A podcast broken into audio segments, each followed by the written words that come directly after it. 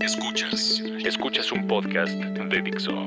Escuchas. El de Prebook con María Isabel Mota. Por Dixo. Dixo. La productora de podcast más importante en habla hispana.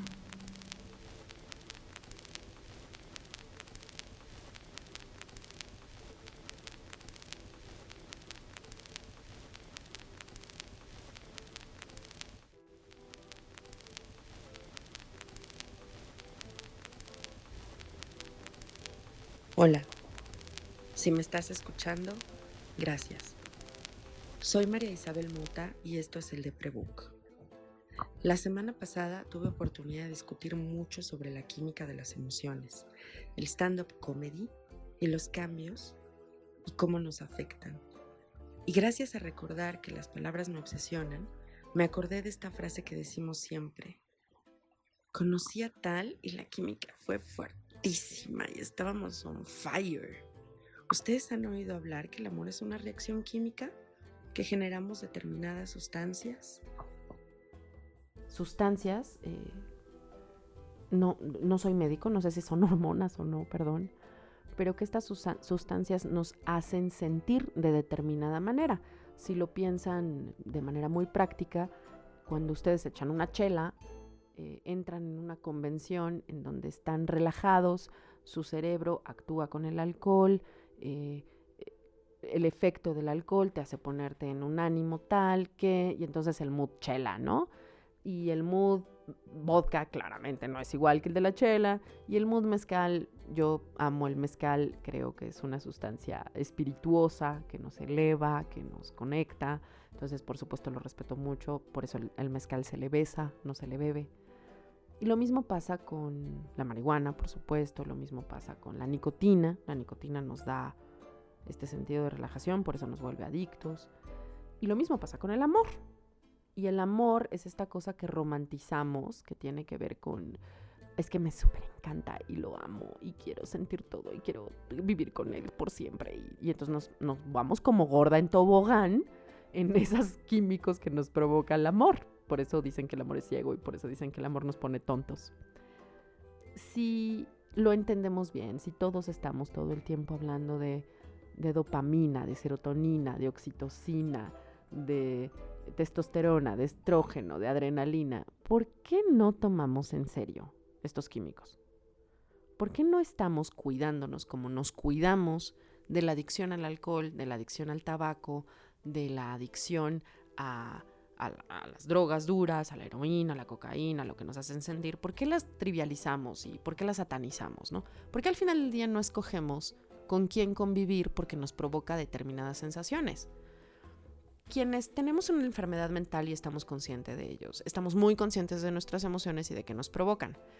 Yo soy eh, este ser humano terriblemente vulnerable, a la que le afecta todo, esa es la verdad, y es muy molesto. O sea, yo salgo a la calle y, en lo que estoy esperando el metrobús, que además ya me costó una tensión espantosa, cruzar cuatro cuadras y caminar, y el ruido y la tensión y la música y el ruido, ¿saben? Es, es, demasiadísimo para mí, ni siquiera estoy diciendo cosas coherentes. Estoy parada en el metrobús y me pongo a pensar, esta persona que está junto a mí se siente tensa. Claro, si empiezo a analizar la ropa, digo, seguro trabaja en una oficina de gobierno, vivo cerca de muchas oficinas de gobierno. ¿quién quiere trabajar en una oficina de gobierno? Y sobre todo en este gobierno o en cualquiera, ¿no? Que siempre es tan complicado. No, este trabaja en una agencia de publicidad, pobre es creativo. No, este trabaja en cuentas. Hijo, qué pesado ser cuentas en agencia de publicidad. Y voy pensando todas estas cosas y me provoco emociones. Entonces, eh, mi rutina de salir a la calle es muy creativa porque siendo escritora veo historias por todos lados. Eh, eso me ha llevado a, abstraerme mucho. Escuchar podcast para mí, por ejemplo, es, un viaje, es entregarme 45 minutos a las emociones del otro, a, escuchar eh, sus emociones contando lo que van sintiendo. Es una especie de sobreempatía, ¿no? Eh, en alguna ocasión en el Nacional de Psiquiatría se hablaba de padecer o no padecer, de si yo entraba en el espectro de esto que se llama síndrome de empatía no, no sé mucho al respecto, les prometo estudiar un poco más al respecto, pero por eso tengo tatuado en el brazo un, elefante con cara de bebé y seis tentáculos. Son seis porque nosotros somos seis hijos eh, y porque yo creo haber nacido haber sobrevivido al acontecimiento que fue mi nacimiento, ya un día les contaré esa historia, porque de alguna manera mi familia me hizo un poco responsable de la felicidad que necesitaban en ese momento de crisis en el que mi madre quedó embarazada. Entonces, vivo muy conectada a, que los demás puedan ser felices y tristemente vivo conectada a que puedan ser felices por mi culpa, ¿no? Entonces es un, es un es una carga pesada sobre mis hombros, ¿saben? Y, eso genera, por supuesto, codependencia, porque imagínense ser esta persona que tiene que ser, pues, amorosa y, chistosa y entretenida para que tú te sientas relajado y contento gracias a mí. Y eso me hace feliz. Y es muy ególatra. Si piensan en eso y piensan en estas imágenes que hemos visto de las cantantes, de los cantantes, de los performers, después de cantar en el escenario y entregarlo todo. oyen esa frase, ¿no? Entregarlo, lo entregó todo en el escenario. Entregarlo todo no es nada más el esfuerzo vocal de cantar, el esfuerzo físico de recorrer el escenario y cansarte físicamente. Es ponerte tan vulnerable, eh, poner tus emociones tan a flor de piel que te cansa. Como, como a mí salir a la calle me cansa, entonces mucho para mí y no me voy a poner en comparación con los artistas porque claramente ellos lo hacen, se preparan para poder soportar esas emociones en el escenario. Para mí es un poco salir a la calle. La agorafobia, el trastorno de ansiedad generalizado, la ansiedad social, me han hecho que vivir sea desgastante. Entonces, no veo películas infantiles, por ejemplo. Las películas infantiles están pensadas para generarte una emoción, que te trastoca. Ahora, en estos días, en estos, si, si lo estás escuchando más o menos en el tiempo en el que se publica, Toy Story 4 acaba de publicarse, yo vi la 1, nunca volví a ver otra, otra Toy Story. Vivo atormentada por las imágenes de los juguetes cobrando vida siendo maltratados por el vecino, porque Juan José Millás es uno de mis autores favoritos y él escribe mucho animando a los objetos y contando esas historias. Uno de sus cuentos, de sus novelas favoritas es No mires bajo de la cama, donde cuenta esta historia donde en los accidentes automovilísticos, en los atropellamientos, siempre hay un zapato perdido. Han visto estas fotos, ¿no? Hay un choque, hay un accidente, hay un zapato, ¿no? ¿Qué pasa con el otro zapato? Nunca va a encontrarse con su par. Y se queda perdido y se queda solo. Y eso me pasa con Toy Story y eso me pasa con con la sirenita y me pasa con Dory y me, ¿saben? No puedo, no puedo, es, demasiada emoción para mí. Entonces, pues me someto a cosas que yo sé que puedo controlar. Por ejemplo, las películas de acción. Las películas de acción son esta versión muy producida, muy bonita, muy ugly beauty, con un chorro de producción, con gente muy guapa, que relata la violencia que sí existe, que sí es real, pero la cuenta de una manera entretenida, con musiquita, siempre hay gags, Will Smith salva al mundo, este, no, no es Will, Bruce Willis salva al mundo, Will Smith salva al mundo, todo mundo salva al mundo, entonces te sientes bien. Thor pierde a su hermano, es muy triste, todos queríamos a Loki, pero es real, al final puedo despegarme un poco.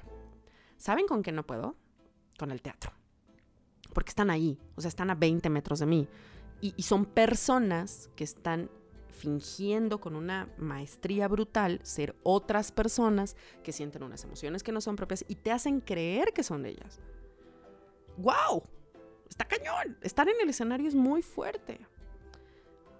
El stand-up comedy, en mi cabeza, es esta idea en la que tú cuentas un poco tu vida, como con, con ciertos gags cómicos.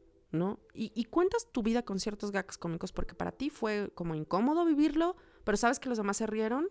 Entonces, ¿por qué se rieron? Es un buen chiste, ¡pum! Lo terminas en chiste, ¿no? Pero para ti era incómodo. Eh, cuando empezamos a grabar el de Prebook, eh, David Letterman acababa de estrenar la segunda temporada de My Next Guest Is en Netflix y me llamó mucho la atención ver a Kanye West en la lista.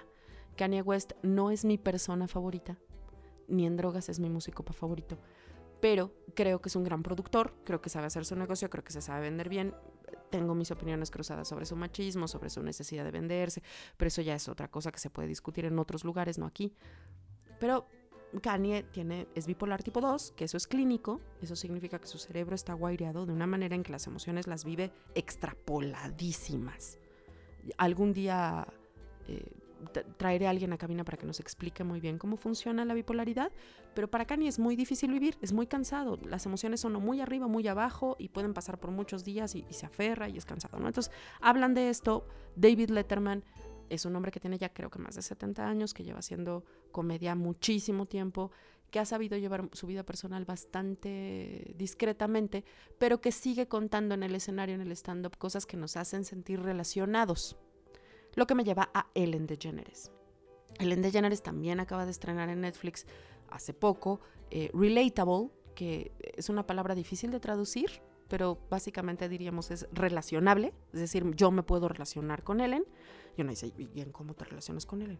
Porque, a ver, uno, no eres güera, este, no eres multimillonaria, no eres terriblemente exitosa, no eres lesbiana, tal vez lo único que tienes en común con Ellen es que eres mujer. Bueno, Ellen es una minoría. A pesar de ser esta mujer blanca, gringa, poderosa, Ellen forma parte de una minoría. Y Ellen se atrevió a empezando a ser exitosa como actriz, a salir del closet en una época en que ser gay, ser hombre blanco, musculoso, guapo de foto, homosexual, ya estaba empezando a ser un poco aceptado, ¿saben? Ser mujer gay es una cosa de la que no se habla ser mujer gay exitosa y tener un sitcom y que Oprah Winfrey en, esa escena sea la psicóloga de Ellen y salga del closet, es duro. Perdió el trabajo, sus amigos perdieron el trabajo, quien, era su interés romántico, quien, quien trabajaba interpretando su interés romántico en la serie, perdió su trabajo, también es una actriz muy famosa. Eh, Oprah recibió hate mail mal. Eh, fue duro, ¿saben? Entonces, nos reímos de esas cosas porque nos duelen mucho, porque tú dices, claro, si yo salgo del closet voy a perder mi chamba. como Ellen, ¿no? Ah, sí, sí, que cagado, pero pues te va a ir bien porque es como Ellen. y no, pues la vida es difícil. La vida es difícil y cuando ves al pasado te ríes de eso porque no te queda de otra, ¿sabes?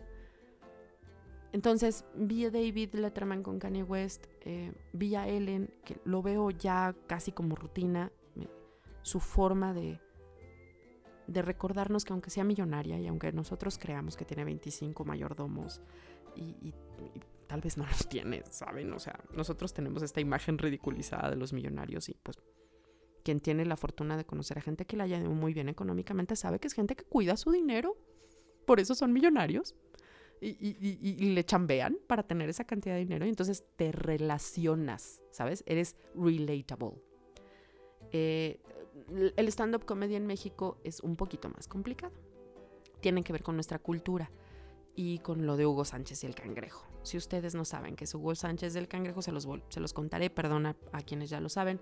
Hugo Sánchez cuando se ganó el primer Pichichi, me parece, en México lo tratábamos muy mal, la gente hablaba muy mal de Hugo Sánchez. Él empezó a hacer esta campaña con Colgate, donde eh, Hugo Sánchez es dentista, y entonces eh, Colgate lo usaba para promover una pasta de dientes. La gente se burlaba, ¿no? Así de, ¿y este naco qué? O sea, este naco nada más sabe fútbol. Los futbolistas son una bola de nacos que no saben nada y no estudian nada. Y pendejeamos a la gente muy fácilmente en México. Y si eres exitoso, te pendejeamos más y cuestionamos tu éxito porque todos creemos que todos podemos hacerlo, porque los mexicanos somos súper ingeniosos y sabemos salir de estos problemas de la vida cotidiana o estos problemas extraordinarios de la vida con muchísimo ingenio. Pero con muchísimo ingenio, ¿saben? Somos los hombres del masking tape. Entonces nos parece que el éxito del otro es fácil de conseguir.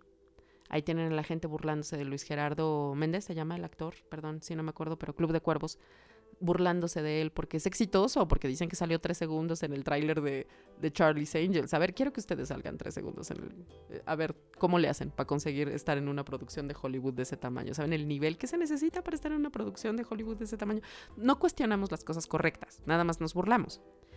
Y eh, ayer tuve oportunidad de volver, de ver a Gabriel Iglesias, a quien yo no conocía, que me, me explican, debo referirme a él como Fluffy, y, sé ahora que tiene más de 30 años haciendo stand-up comedy, que le ha, se ha partido la madre haciendo lo que además, fíjense lo difícil que debe haber sido para él. Hoy es 2019, hoy ser chicano y ser... Eh, eh, tener tus opiniones es un poquito más sencillo que antes, pero hace 20 años en Houston, tener obesidad, ser mexicano, bueno, venir de una familia mexicana, de working class, vivir en barrios pobres, eh, no debe haber sido fácil. Mucha gente se debe haber burlado de él. Y él, porque es una persona con mucho carácter y con mucha resiliencia, como Ellen, como David, como Seinfeld, como todos estos comediantes a los que admiramos y conocemos, supo llevar, eh, supo lidiar con esto, con la comedia.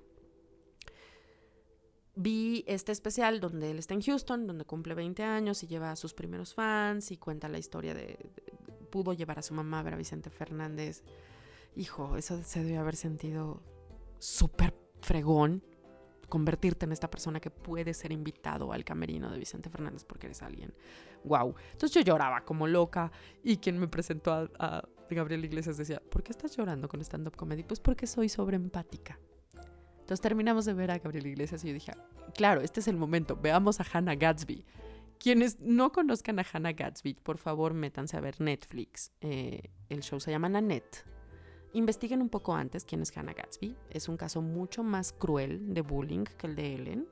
Ella es australiana y los australianos son famosos por ser rudos. O sea, si creen que nosotros la tenemos difícil, no es lo mismo vivir en una ciudad donde te puedes encontrar un lagarto a la mitad de la calle. O sea, aquí lo tenemos de presidente. Ay, perdón, lo dije o lo pensé.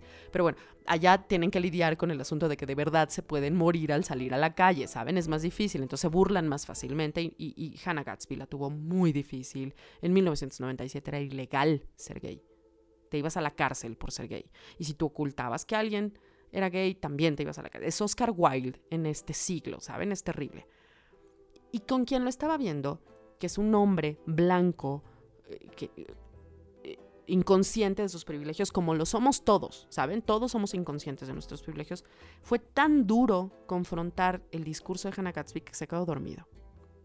¿Ustedes han oído que los deprimidos dormimos mucho? ¿Que nos la pasamos durmiendo? ¿Saben por qué nos la pasamos durmiendo? Porque no podemos lidiar con la realidad. Porque nos duele un montón. Entonces, cuando tú estás en un show en donde todo el mundo se está riendo y a ti te parece aburrido, cuestiónate dos segunditos. No digo que sea así, ¿eh? Pero cuestiónate dos segunditos. ¿Qué me está contando esta persona?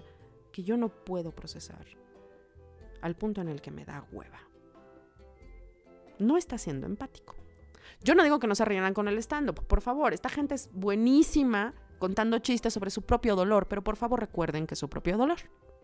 Terminé de ver Nanette, me, me, me reconforté, me hice una ensalada rica, me fui a dormir, y hoy en la mañana, oyendo podcast, escuché a... Acabo de descubrir que Alex Fernández, el comediante, tiene un podcast, lo descubrí. Hoy el de Luis Gerardo Méndez, ¿y es Méndez? Eh, creemos que sí. Por favor, corríjanme si estoy mal, pero bueno, perdón por no saberme el apellido de Luis Gerardo Méndez. Pero bueno, sí es Luis Gerardo. Y me gustó mucho porque Luis Gerardo es muy abierto con él. Pues también le he pasado mal y, y esto es difícil y esto es real, ¿no? O sea, no soy esta persona inalcanzable que aparece, no, no, soy estos seguidores, no soy este éxito que ustedes ven. El éxito no se cuestiona, lo que no entendemos es el esfuerzo con el que llegamos al éxito. Y Alex entrevista a Sofía Niño de Rivera, que entiendo por lo que he visto en redes sociales, son muy amigos hace muchos años, y a Sofía Niño de Rivera le ha ido un poquito complicado, ¿no? Porque ha caído en estos escándalos de prensa amarillista, de TV Notas. El TV Notas es un formato, no es, no es nada más una publicación, es un formato de muy mal periodismo donde te agarras de lo que puedes generar en escándalos sin cuestionar a quién es la persona.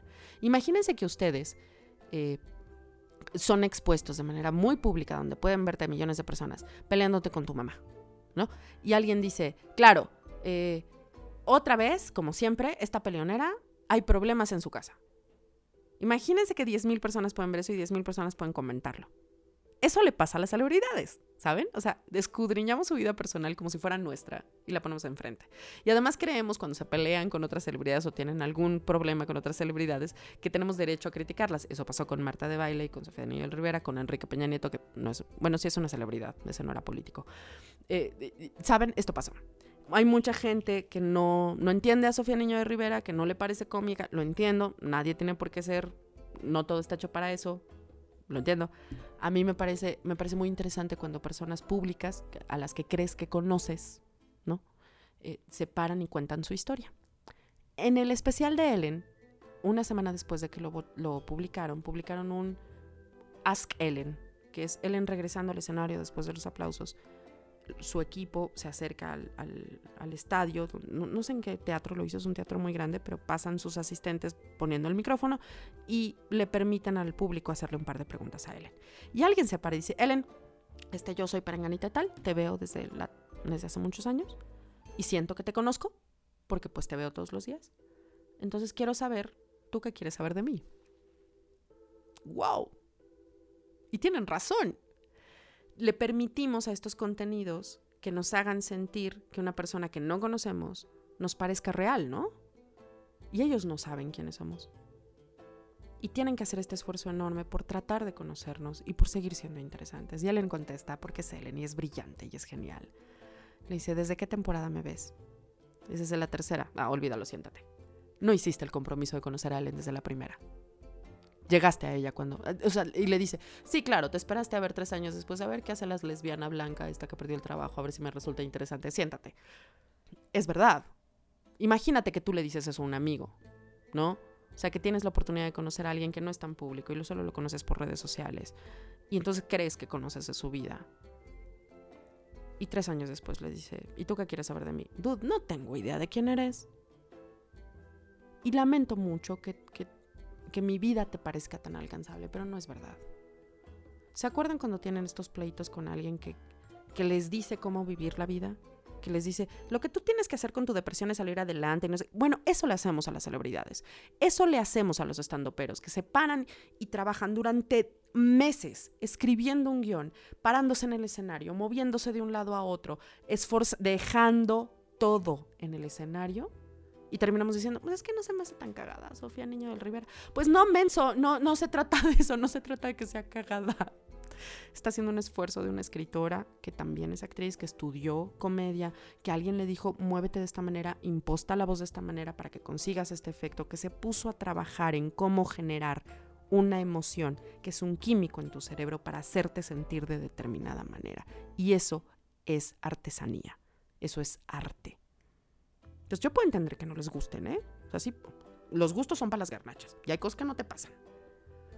Pero ¿qué les parece que empezamos a dejar de decirle comedy a algo que en realidad es terapia en línea? Y es terapia en vivo. Y pagaste dinero por eso, así que aprécialo. Estos mexicanos que están en las mismas consecuencias que nosotros, pagan los mismos impuestos que nosotros, están sometidos a la misma violencia que nosotros, las mujeres artistas, famosas o no, estamos sometidas todas a la misma violencia y al mismo machismo, y los hombres están sometidos al mismo machismo, tienen que cumplir con los estándares machistas, a eso es a lo que me refiero. Son personas como tú y como yo, que se paran en un escenario y se encueran y se ríen de sí mismos. Y tú terminas diciendo, no estuvo tan chido su show. A little bit of empathy, please. Un poquito de empatía. Perdón, soy muy pocha. La gente me critica y dice que soy muy Marta de baile. Si tuviera por lo menos el 10% de lo que tiene Marta de baile, tal vez podría. Pero bueno, esa fui yo oyendo comedy, stand-up comedy. Puse un tweet en mi cuenta personal de Twitter preguntándole a estos, estos stand-uperos si, si el stand-up se pudiera escribir, si se pudiera poner en un libro, ¿cómo se llamaría ese género? ¿Saben? ¿Cómo le pondrían ustedes a eso que hacemos los escritores? Y, y, y me subo porque sí soy escritora como ellos. No hago stand-up. No podría me queda claro que podría escribir el guion de un stand-up. Soy así de, eh, comillas, chistosa, comillas. Pero no podría, de verdad, físicamente no podría. ¿Cómo le llamaríamos a eso? O sea, si tú tuvieras que leer como se leen hoy los guiones de Roma, a Gustavo Serrano le acaba de llegar el suyo y estoy muy envidiosa. A BuzzFeed acaba de llegar el, guion de Roma, qué bonito.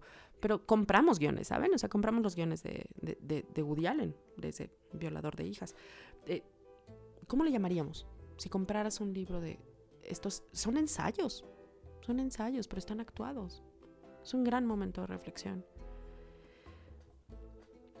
Por favor, compártanme qué stand-ups les gustan, qué literatura, qué textos, qué contenidos, qué películas, qué música los hacen pensar, los hacen sentir, les, les cambiaron la perspectiva de algo. Eso también es medicina, porque nos provocan emoción y la emoción nos cura porque es un químico. Yo soy Marisabel Mota me pueden encontrar personalmente en arroba María Isabel Mota. Y al proyecto El Deprebook lo pueden seguir en eldeprebook.com, arroba en todos lados, Instagram, Facebook y Twitter. Nos encontramos la semana siguiente, nos pueden escuchar en Spotify, en iTunes y en Dixo.com. Perdón, todavía no me acostumbro a esto de tener el micrófono enfrente. Lo haré mejor la siguiente.